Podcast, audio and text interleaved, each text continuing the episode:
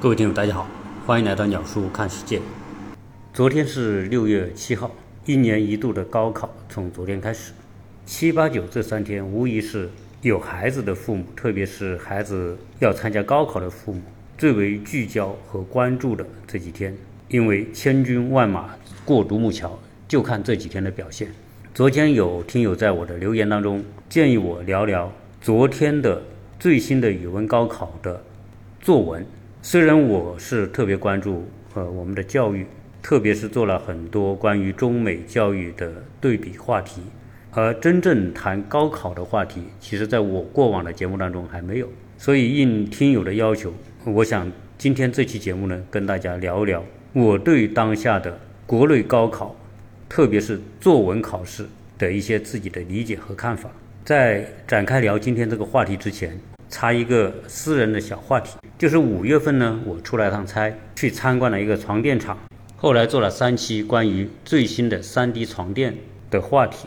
由于国内许多知名的床垫厂大量的投入广告，可以说铺天盖地，所以使得它的知名度很高，因而它的价格也变得特别贵。在我参观完那个 3D 床垫厂之后，聊到这个话题，很多听友就很感兴趣，希望可以直接从代工厂买到那些标价。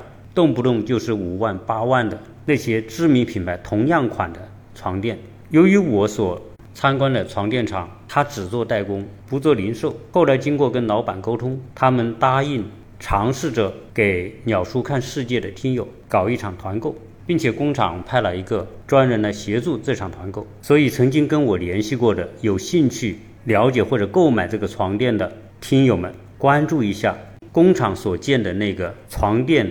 团购群关于团购的一些流程安排，因为做这种团购对于这种代工厂来说是得不偿失的，所以团购可能也就搞一场，就不会再搞了。有听友可能说：“哎，鸟叔你怎么开始带货了？”其实我分享对床垫的看法，并不是出于带货的目的，而是出于我个人一贯的理解，分享我们所知道的，希望这种分享可以给我们的听友带来一点点实际的益处。而我本人也没有能力来组织这种团购，所以这一切呢，都要感谢工厂对鸟叔本人的关爱和支持。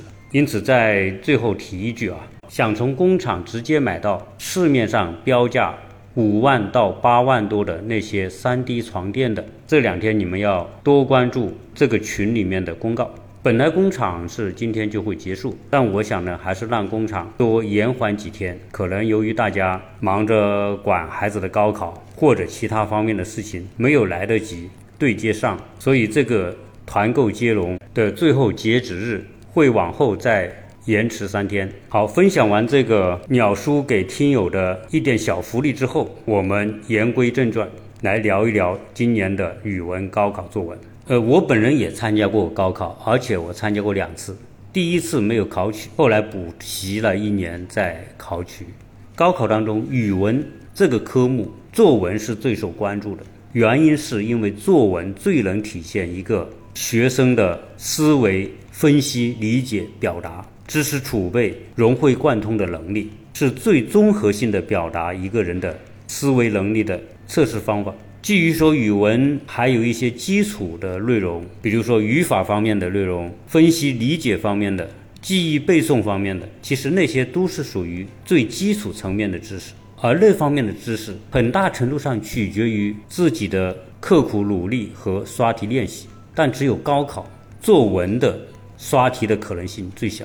中国有一千多年的科举制度的历史，在科举考试当中，其实最主要的。就是考的写作，其实是有一点类似于我们今天的高考作文。当然，在科举考试年代的那个作文的难度，肯定比我们今天语文高考作文的难度要高。我们先来看看二零二二年语文高考作文题目，这个题目很长啊，我就照着来读一下吧。本手、妙手、俗手是围棋的三个术语。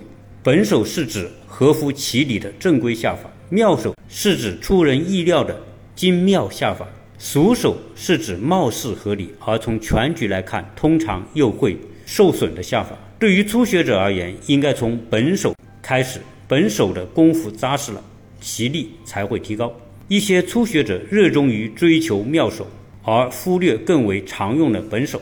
本手是基础，妙手是创造。一般来说，对于本手理解深刻，才可能出现妙手，否则难免下出俗手，水平也不易提高。以上的材料对于我们颇有启示意义，请结合材料写一篇文章，体现你的感悟和思考。作文的具体要求是：选准角度，确定立意，明确文体，自拟标题，不要套作，不得抄袭，不得泄露个人信息。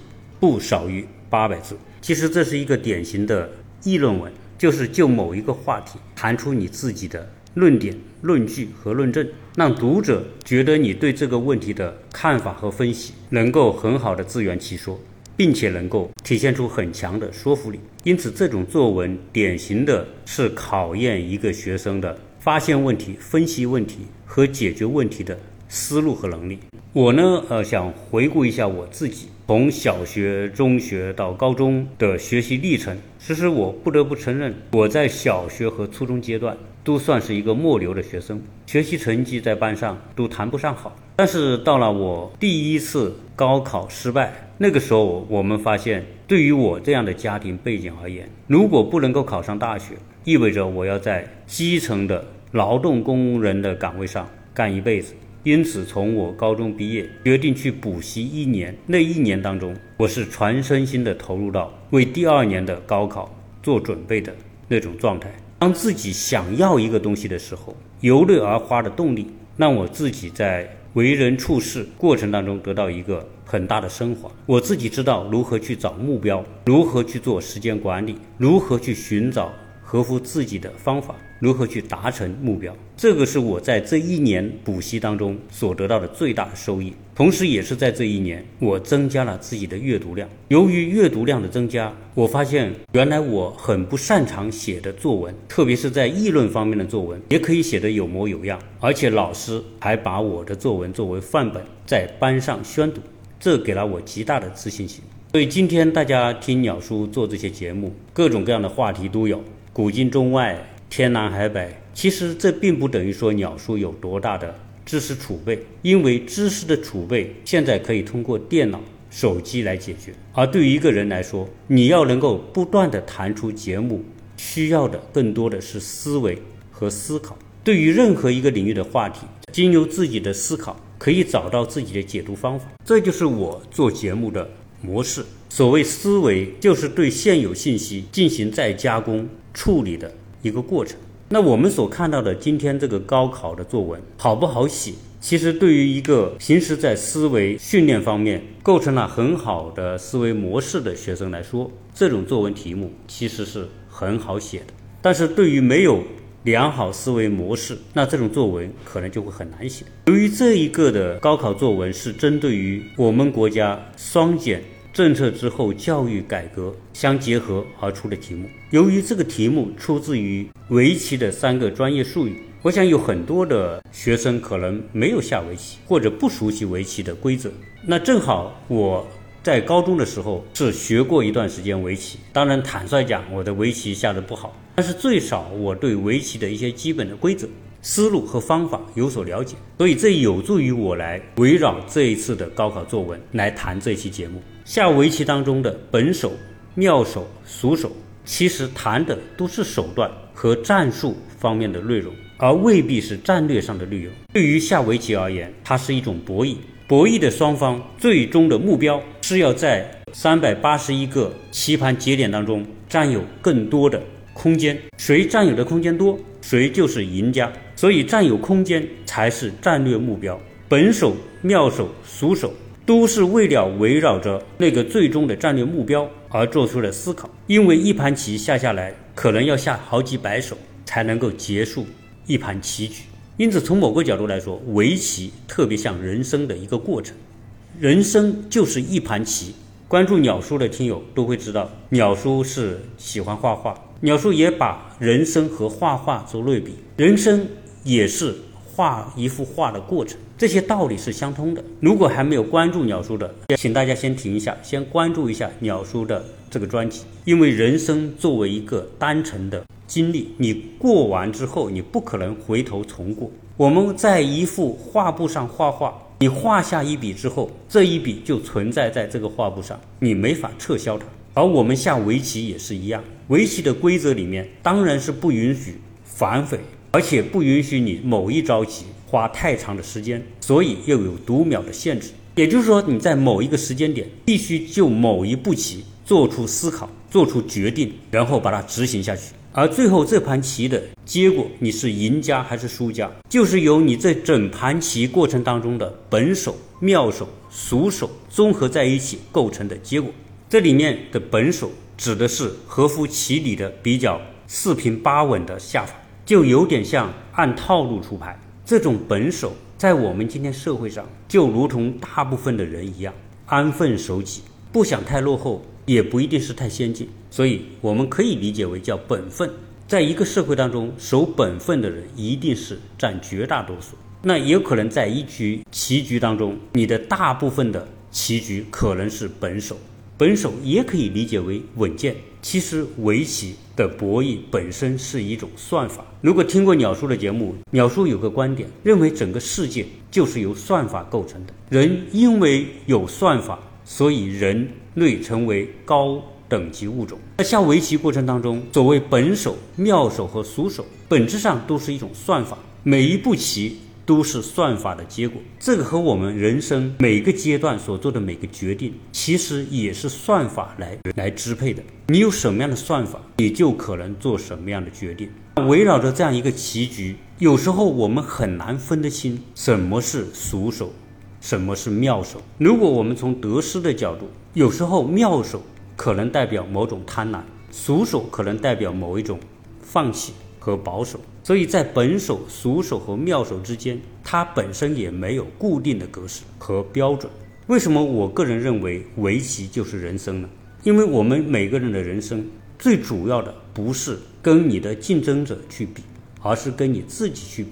你要的是构建一个属于自己的。能力体系，你要让自己经由每一步棋变得更加强大。整个棋局下来，由于你的每一步棋都能够使自己变得更加强大，不仅对方杀不死你，而且你可以基于这种强大而占据更大的棋局空间。这种棋局空间就犹如我们说大自然当中的森林，为什么要不停的茁壮成长？要在森林当中长高出头，要获取更多的。阳光、水土资源，所以下围棋当中，首先你要确保你能活。如果你活了，你就有一个根基，以这个活的根基为基础去扩张自己的空间。你的每一步都确保能活的前提之下，这一步才是有效的。如果你下棋下棋，虽然格局很大，看起来像妙手，最后发现你和自己的活的根基都不能相连，最后整片整片被对方给吃掉。有可能你认为的妙手，就是让自己陷入万劫不复的俗手。所以围棋里面的第一前提是要确保自己活着。这个和马斯洛的五大需求的层级是何等的相似。为什么人们对于生理和安全的需求极度的关切？是因为你能够维持生理和安全的需求，作为一个生命体，你就能够活着。活着是一切辉煌和成就的基本前提。没有活着这个前提，任何的好高骛远，任何的宏伟目标都是无本之木。所以下围棋的时候，为什么会说金角银边草肚皮？是因为在棋局的角落里边，你可能两个子、三个子就能够确保这个角落是活的。如果你要让一条边的空间能够活着，可能你要六颗子、七颗子才能确保你这个边能够活的。如果你要让中间活起来，你可能要十几颗子才可能确保中间这一块能活着。那这里面非常充分的体现了算法的作用。下子少而能活，这是上策；下子中能活，这是中策；下子多而能活，可能是下策。因为你下子就代表你的资源和能力的损耗，所以你为中间的一块空，这叫事倍功半；而你为一个角。你就是事半功倍，这里面都充分体现了算法在博弈当中的关键作用。那如果把这个结合到我们学生的日常的学习以及未来走向社会的工作，其实，在学习当中和在未来的工作当中，学生都是面临着一样的博弈和围棋的博弈是相似的。学习当中为什么要高考？高考就是为了选出一群人当中的优秀者，借由高考这种方式，借由这个分数来决定哪些学生具有更有竞争力的思维，有更好的知识储备，有更强的解决问题的能力。这在全世界基本上都是大同小异，在美国也是一样。虽然美国没有像中国这样的高考，但是美国通过另外一种选择模式，选出。在同龄人当中的具有思维优势的人，那随着大家读几年书，读完本科，读完硕士，读完博士，最终要走向社会。走向社会之后，就在工作当中跟竞争对手 PK。我们今天看到中国的很多大学生、研究生面临一个困境，就是毕业之后不敢参与竞争，没有竞争的自信。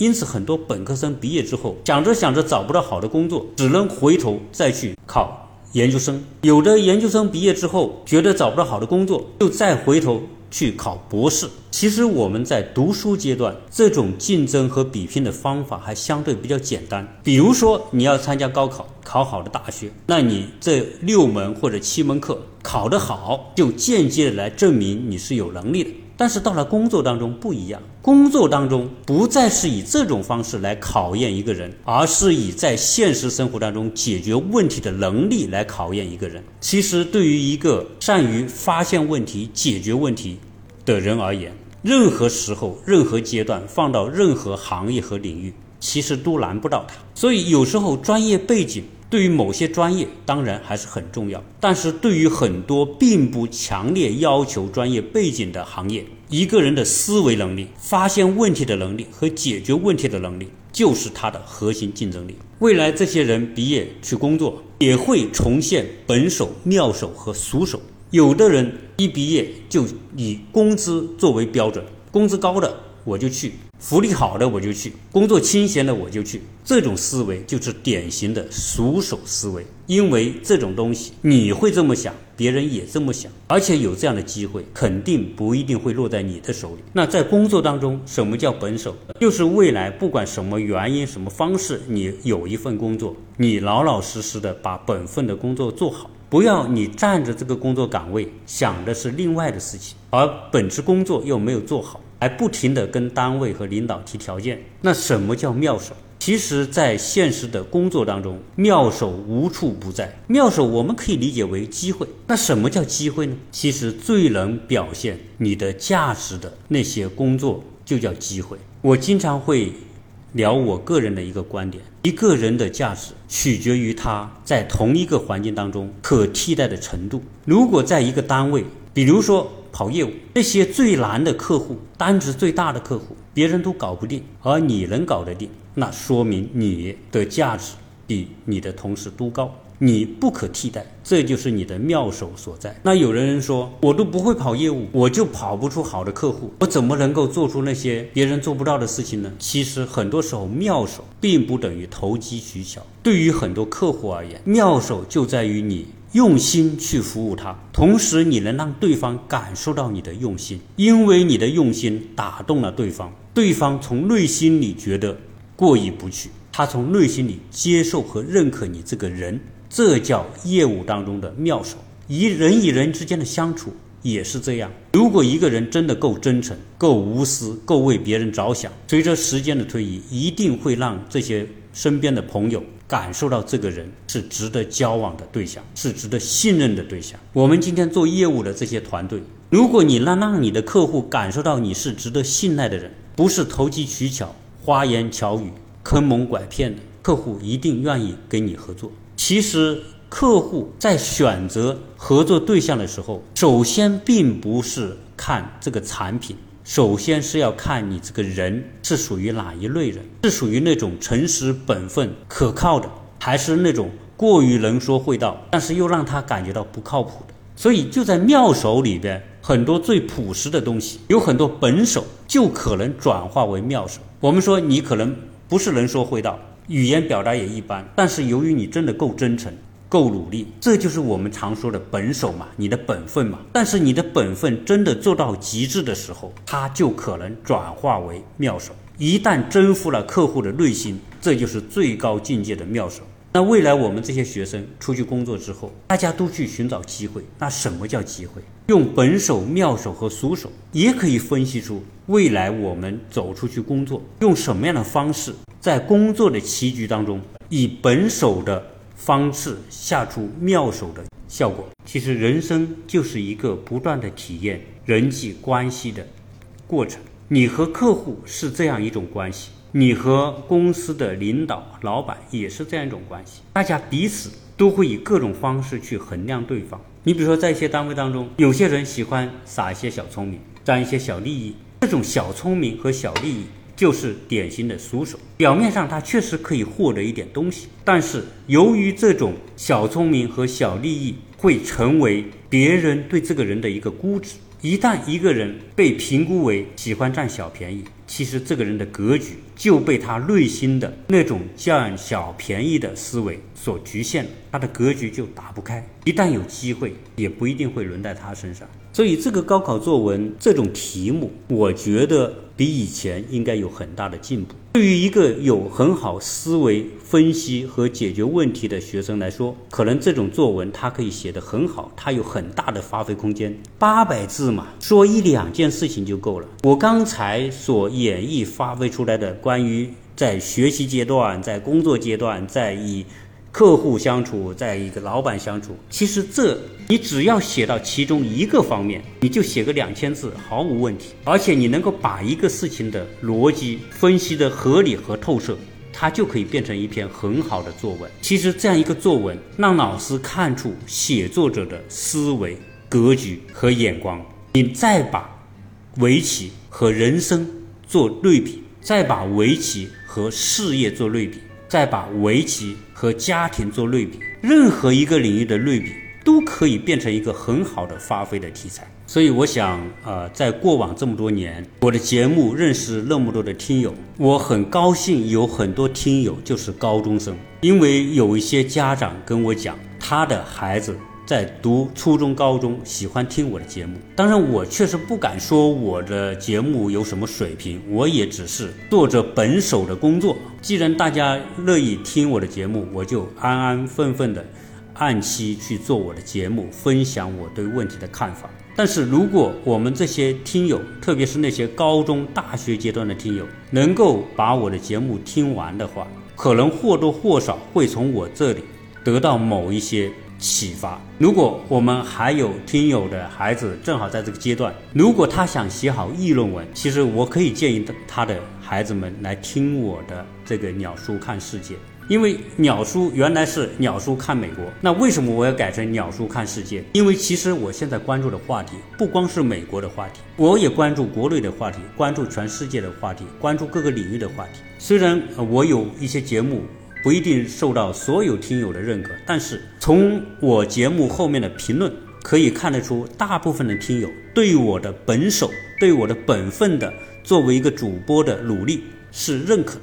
希望呃我们的听友有在读高中阶段的啊，可以建议他听听我的节目。最主要是从听我的节目当中去了解我对问题的思维方式，我的思维方式的一个重要的。方面就是要多角度看问题，对于一个问题不要认一个死理，因为任何东西都是三百六十度、七百二十度全方位的角度，你站在不同的角度呈现出的东西就会不一样，而不要仅仅守着一个角度看问题。未来思维的竞争就是看你能从多少的角度去理解同一件东西，而不是以同一个角度。去理解不同的东西。我在过去也聊过，我在美国读书，我在美国申请研究生。以我这种年龄，当然是算比较大的。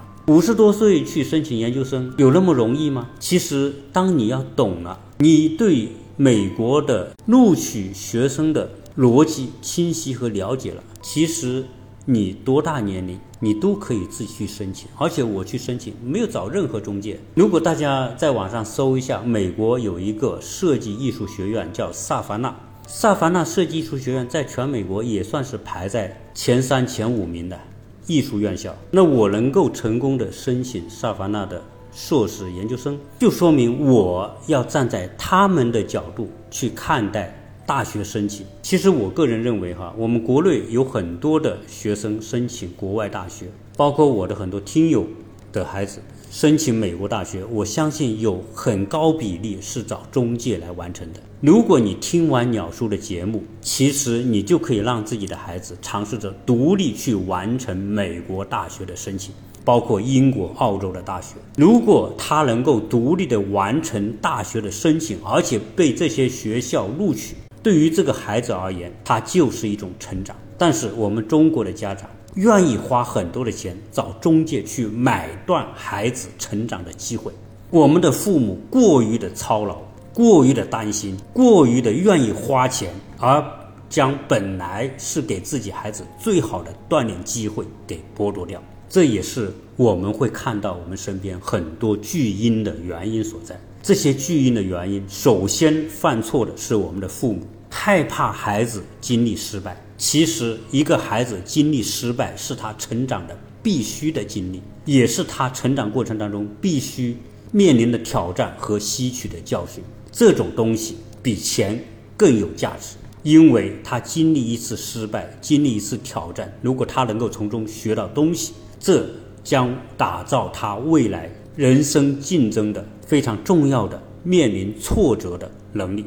所以，从这个角度来说，我们家长过于包办很多东西，就是我们家长在下孩子人生围棋过程当中所下出的俗手。表面上看起来是为孩子好，其实是俗不可耐，是害了自己的孩子。所以，其实为什么我觉得今年这个高考题目取得好呢？因为你看，我们从任何一个角度都可以跟这件事情好像挂得上钩，说明什么？这样一个。高考的论题是可以触类旁通，引用到我们生活、工作、家庭的方方面面。说简单一点，就是道理可以通向各个领域，这就是道，它无所不在。你明白了其中的道，你就可以在不同的时间、不同的环境、不同的事情上触类旁通。道是什么？道就是一种途径和管道。让所有的问题和障碍通过这样一个管道将它疏通，在我们自己人生和思想上没有堵，你只有不堵上，你只有能够打通，人生才能够顺畅。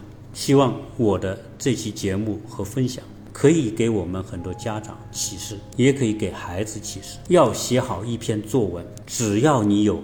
发现问题、解决问题、分析问题的能力。如果要写好人生这篇作文，你就要有在任何问题面前触类旁通的思维。所以，高考的作文是最好的考察一个学生思维水平的方式。我们为今年的高考作文点赞，感谢大家听我的节目。欢迎更多的高中生和他们的家长关注我的节目。